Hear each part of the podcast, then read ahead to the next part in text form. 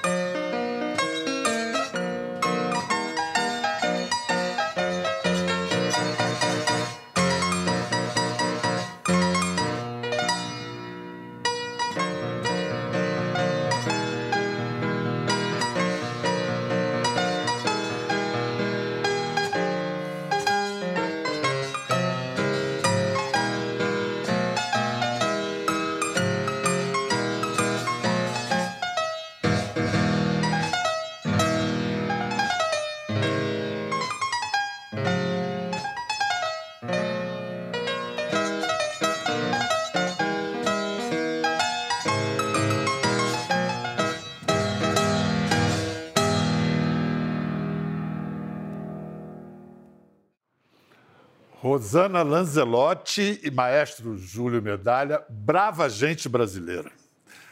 Rosana, o que a gente ouviu agora, o hino da independência, esse é o verdadeiro brado do Ipiranga. Dom Pedro fez, compôs esse hino no calor do 7 de setembro? Bom, isso seria boa noite, Pedro. Muito bom estar aqui com o maestro Júlio Medalha também. Isso seria romanticamente muito bonito da gente acreditar, não é?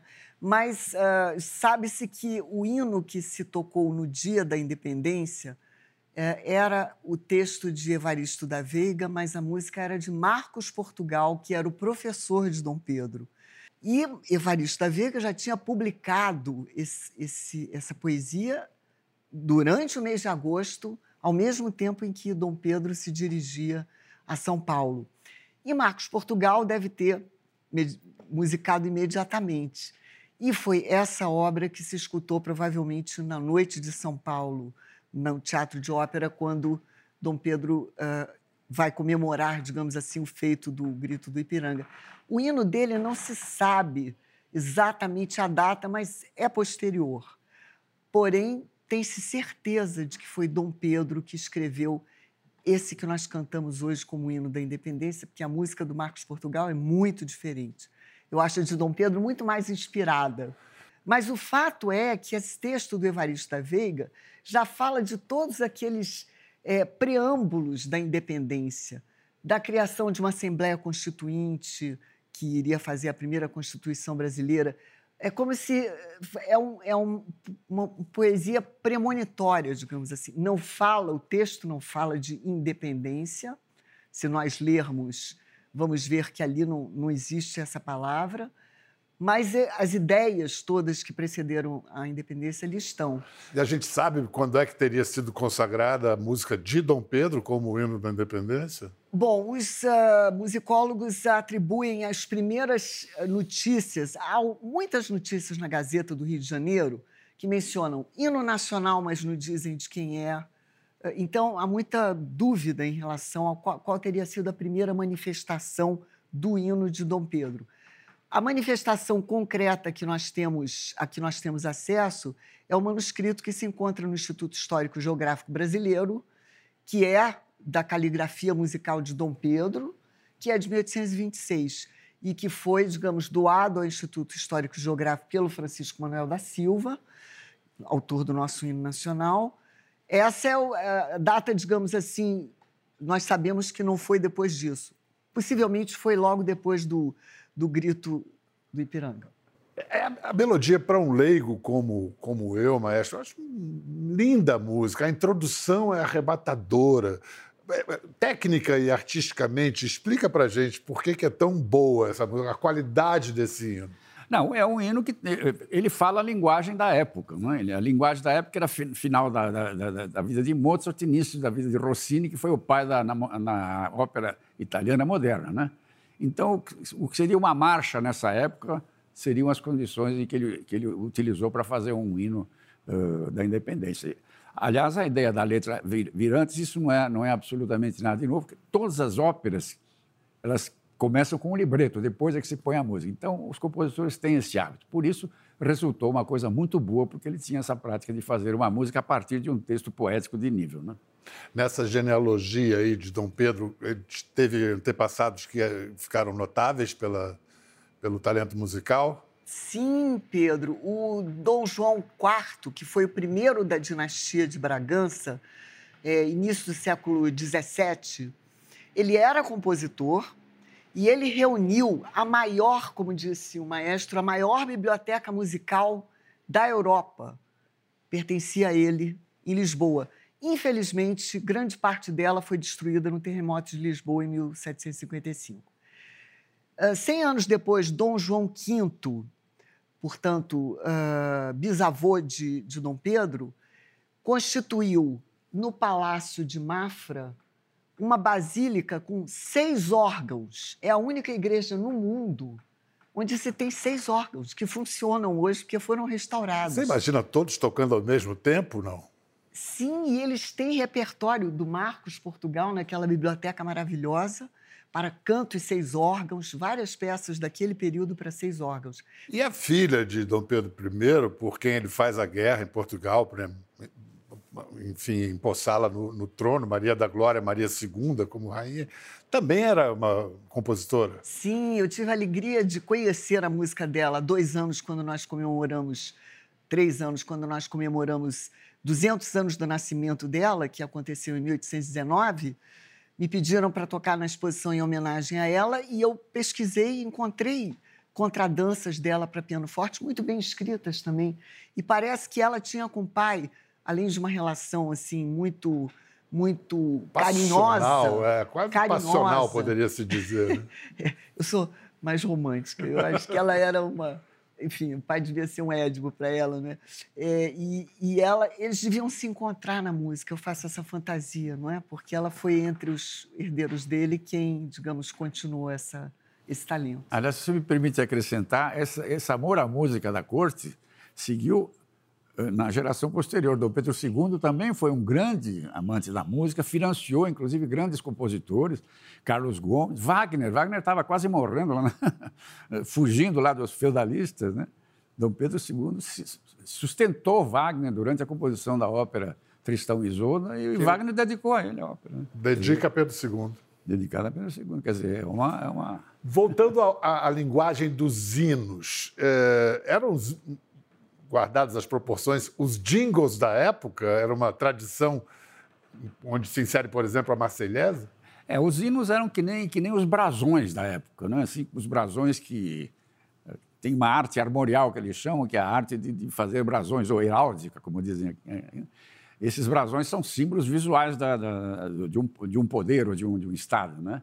E os hinos representavam sonoramente aquilo que fazia com que o povo, ao cantar, então, su, uh, imaginasse um país maravilhoso, etc., porque a letra é sempre otimista. Aliás, o que a igreja fez também a vida inteira. Você vê as, as, peças, as músicas religiosas, levam você a acreditar num mundo sobrenatural, maravilhoso, com anjinhos. É uma voando. experiência mística que você vive quando ouve uma música que, Isso. que lhe transporta. Né? Exatamente. É a capacidade de jogar com a emoção para influenciar o raciocínio patriótico. Né? Isso funcionava muito bem naquela. Na, Inclusive, um certo cabo austríaco na Alemanha, junto com um certo José Goebbels, eles fizeram bem esse negócio. Eles, aí, eles né? entenderam bem como fazer esse trabalhinho aí, entenderam muito é, bem. Né? E o engraçado é que é, você vê o poder feiticeiro da música, né? Pá, pá, pá, pá. São duas, duas notas dois ritmos e dois compassos. O Hitler parava o país quando punha no ar, pá, pá, pá, todo mundo parava e ficava ouvindo o que ele queria dizer.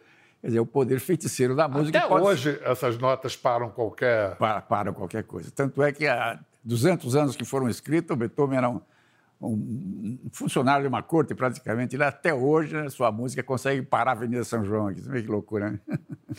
Dom Pedro conhecia bem Beethoven?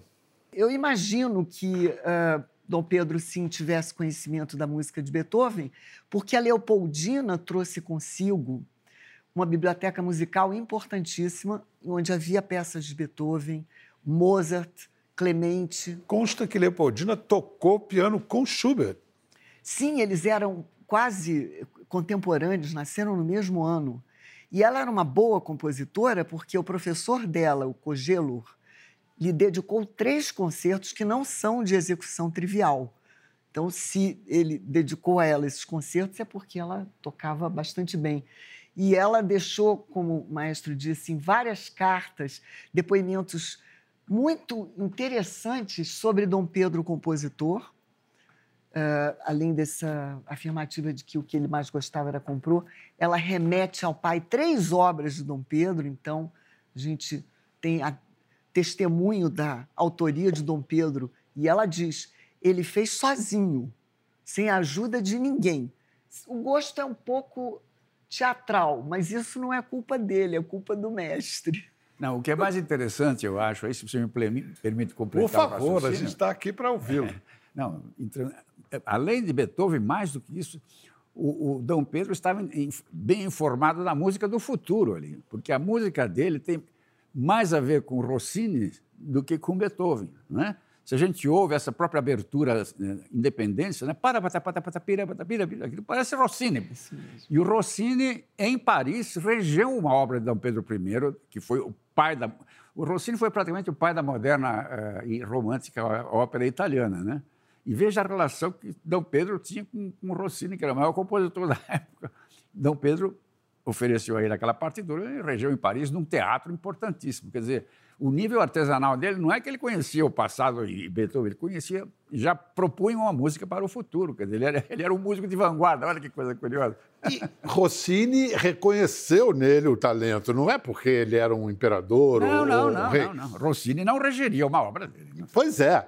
Então, por que, que ele foi esquecido pela história? A crítica tinha má vontade porque ele era um rei? Bom, é, é, isso a Rosana pode explicar melhor que eu. Depois, quando houve uh, a Revolução Republicana, né, os, os, republicanos tomaram lá a, a casa, da, o palácio... Quinta da, Quinta da São, Boa São Cristóvão, em Boa, é, na Quinta Boa da Boa Vista, e, e, acabaram com tudo que era resquício de monarquia. Né? Inclusive até, as partituras. Até a decoração interna, e perdeu-se inúmeras partituras musicais. Sobrou, por sorte, uma meia dúzia, que a Rosana, graças a Deus restaurou e colocou no, no, site dela. Quem quiser conhecer partituras de música brasileira imperial, entre no site da Rosana, que chama Música Brasilis. O, o, entre as tantas contradições de Dom Pedro, ele era um, um, monarca, um imperador com simpatias pelas ideias liberais. E não só a letra do Evaristo da Veiga tem esse ar liberal, como a, a música. Você fala que a, to, o que, que é tonalidade, o mi bemol maior, tem de liberal? Uh, bom, essa é uma uh, uh, uma pergunta que me é muito cara, porque tem uma simbologia.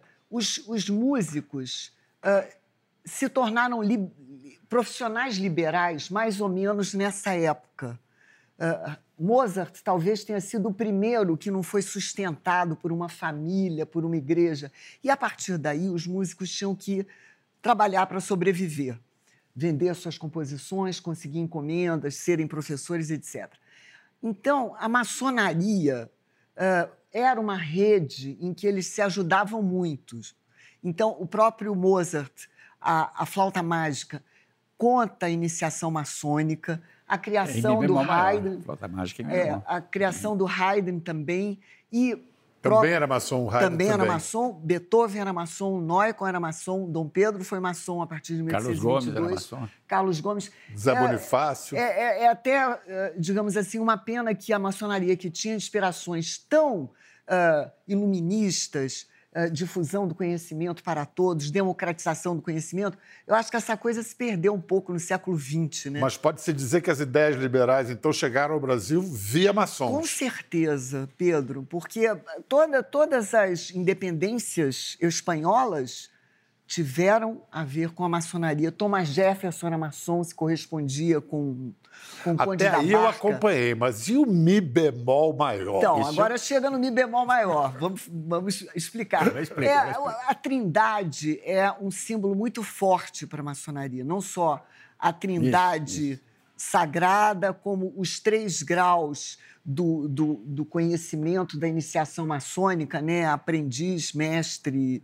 Uh, uh, iniciante, aprendiz, mestre. Então, a trindade é um símbolo maçônico.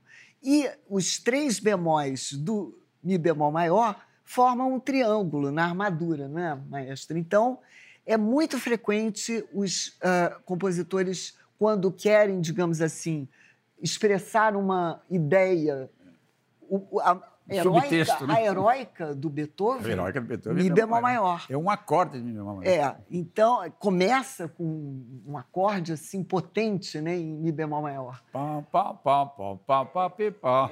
É, é, exatamente. Acabou a sinfonia. Exatamente. É, Mi bemol maior. Então, isso é, eu acho que é interessante de se saber, né? Não era uma escolha mas a quinta assim. sinfonia também. Ela é dó menor e o dó menor tem três bemóis também. Exatamente. A quinta a quinta de ba, ba, ba, ba. Também Si, lá. É. Dó menor, três bemóis, triângulo maçônico. O credo, que é uma missa, ele compôs para comunicar ao Vaticano que havia um novo país na América? Uh, ele utilizou o credo para comunicar ao Papa que havia um novo país, porque o credo ele, ele escreveu um pouco antes, ele escreveu em possivelmente 1820, porque no início de 1821 Leopoldina envia a missa ao pai, do qual devia fazer parte o credo, e ele retoma essa missa em 1823, já como imperador do Brasil. O Papa Leão XII tinha acabado de ser eleito Papa e ele dedica essas partes corais acrescidas de solos ao Papa Leão XII, missa em, honra ao Papa, em homenagem ao Papa Leão XII, que é um ato político tanto quanto escrever um hino ele estava, digamos assim, divulgando a nova nação junto ao papado. Você diria que o credo é obra-prima de, de, Pedro, do sim, que a gente conhece naturalmente? Sim, sem dúvida. É de uma exuberância coral, não é, maestro? E não, tem um solo de clarineta. Clarineta também era um instrumento de predileção dos maçons. Dele, ele né? tocava clarineta. Ele tocava clarineta. É, é muito inspirada, é muito eloquente. Ah, o que se fazia na igreja, na Capela Real naquele momento, precisava de ser grandioso, de ser maravilhoso, porque eh, fazia parte da liturgia da, da Península Ibérica e, consequentemente, do Brasil, que aquilo fosse um espetáculo em, em todos os termos, em termos de todos os sentidos. Então, todo mundo se vestia muito bem, a música tinha que ser maravilhosa e a igreja era incrivelmente bem decorada. Não, eu acho que, inclusive, é, não só uma atitude política dele, foi uma atitude de esperteza, porque é. na, na Europa, em toda a história da Europa, existiam sempre dois poderes, né? A igreja, aquelas catedrais gigantescas, e os gigantescos castelos da, da monarquia, né? Então a igreja era um poder tão forte contra o poder eh, das, das monarquias. A esperteza de Dom Pedro I diz: como é que eu provo para esse poder da igreja que, que, nosso país realmente vai dar certo? Então, ele compõe uma supermissa para sensibilizar o Papa. Aí o Papa, ficou, evidentemente, ao ouvir aquela maravilha, ficou gamado na, na, no futuro do Brasil, digamos assim.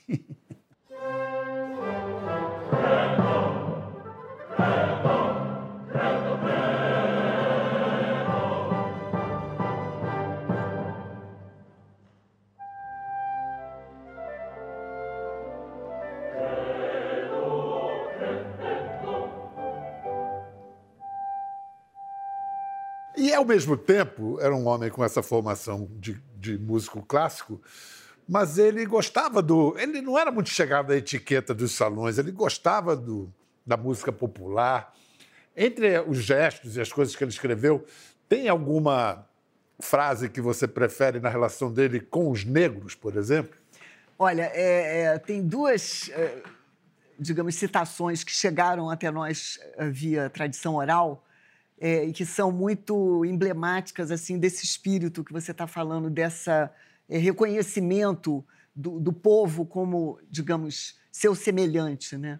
Ele se recusava a ser carregado em liteiras e teria dito que o sangue dele é da mesma cor que o dos negros. E tem uma história que chegou através do Bento das Mercês, que era o cantor da capela é, da capela imperial do, na segunda metade do século XIX, e ele ele gostava muito de reger em Santa Cruz, porque tinha uma orquestra de escravizados e de índios, ainda da época dos jesuítas, era uma tradição desde a época do, da fazenda de Santa Cruz, pertencendo aos jesuítas. E Dom João VI, quando chega, não era VI, Dom João, quando chega, retoma essa tradição musical de Santa Cruz. E Dom Pedro gostava muito de compor e tocar e reger aquele conjunto.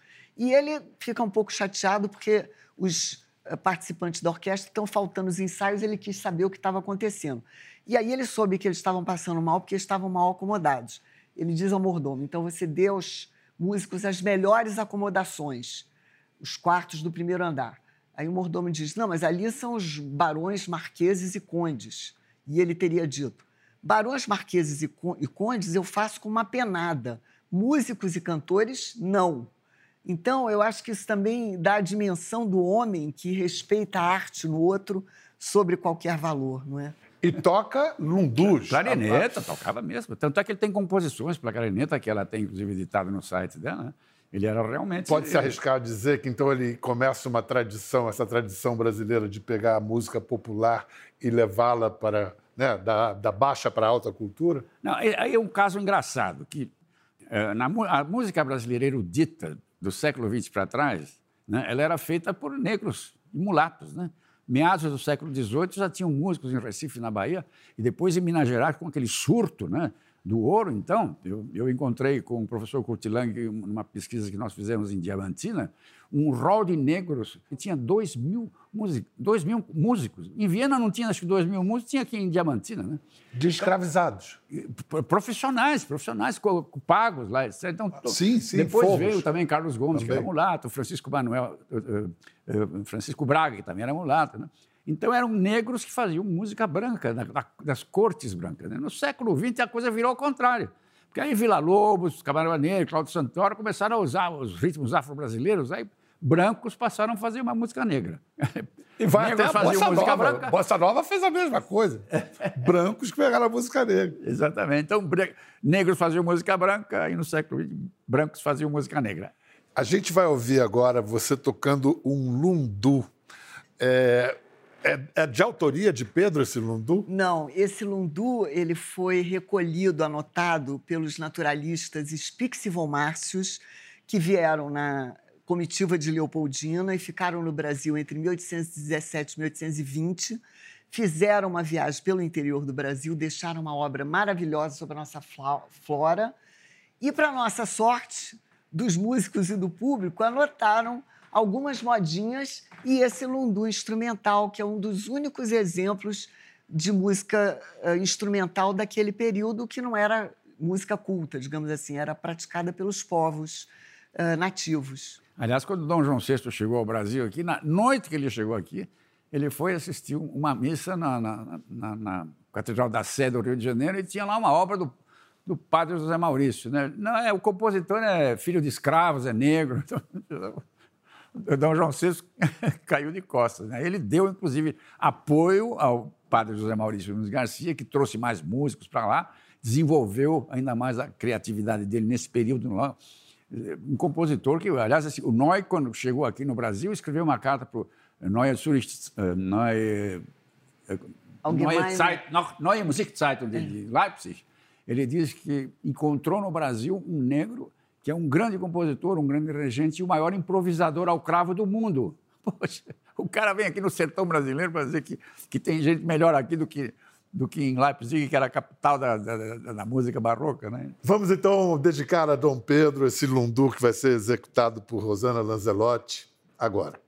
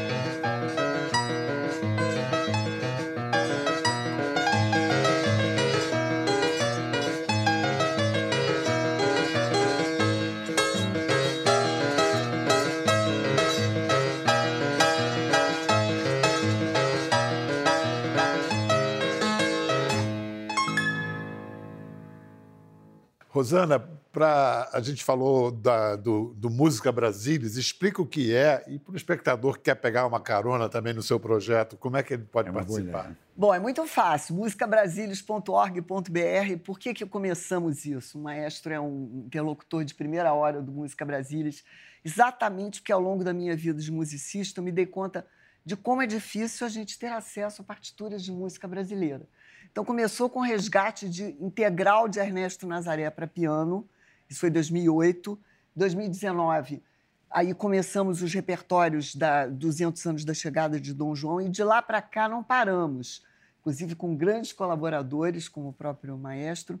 A cada ano, uh, as efemérides daquele ano nos permitiam uh, resgatar Alberto Nepomuceno, Carlos Gomes, temos todas as aberturas agora orquestrais no portal com partes separadas para instrumentos, editores de todo o Brasil, pesquisadores de todo o Brasil, porque isso é uma rede né, que faz música brasilismo. É, digamos que a ideia inicial foi minha, mas é, não prescindimos dos pesquisadores que estão em Belém do Pará, onde temos acervos riquíssimos, no Recife, na Bahia, em Minas, no Sul. É, a, a música brasileira é um manancial impressionante de riqueza. É, maestro, você tem décadas que tem programa de rádio, programa na televisão e, e tem muito mais apelo e sucesso do que as pessoas imaginam, né? O seu, o seu prelúdio na TV Cultura é, é o The Voice da música clássica? É, aquilo eu, eu, eu frequentava quando era criança programa, eu morava aqui na Avenida São João, perto, ao lado da Rádio Cultura, e eu frequentava um programa chamado Penina Rodini, que era um programa de, de calouros, né? E eu via aqueles meninos cantando, um cantava uma área de ópera, outro cantava uma canção, e eu me entusiasmei com aquele lá. E eu me pus na cabeça, eu quero ver um dia um programa desse tipo com música clássica, né? Então eu apresentei esse projeto na TV Cultura e nós fizemos o primeiro há 15 anos atrás, né? Vieram 200 jovens, um melhor do que o outro. Um melhor, não, não dava para escolher 30 ali para fazer o programa, porque um é melhor do que o outro.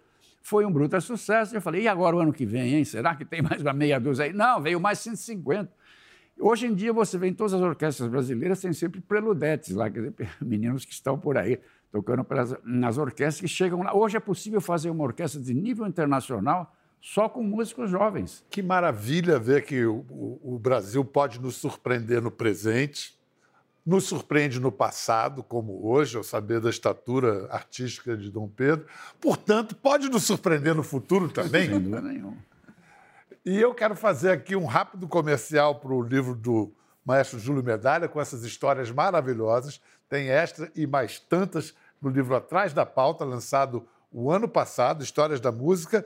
E eu acho que esse aqui é mais fácil encontrar num sebo virtual da vida, Música Secreta, que é um texto de Rosana Lanzelotti, com a história do Neucon, o professor de Dom Pedro I que veio aqui espião de Napoleão. Olha quanta história, que maravilha. Então, a gente é, saúda a independência, viva o Brasil, que teve um imperador artista, viva a arte.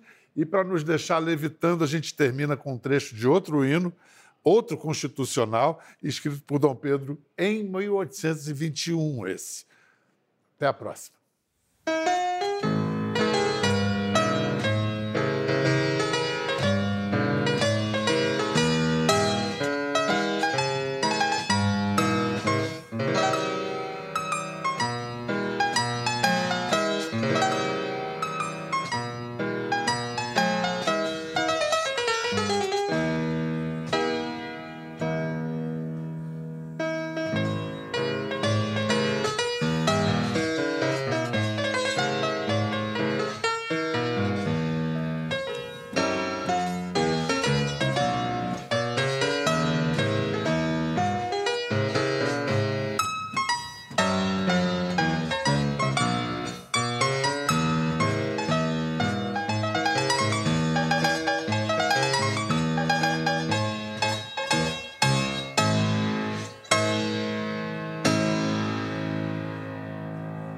Quer ver mais?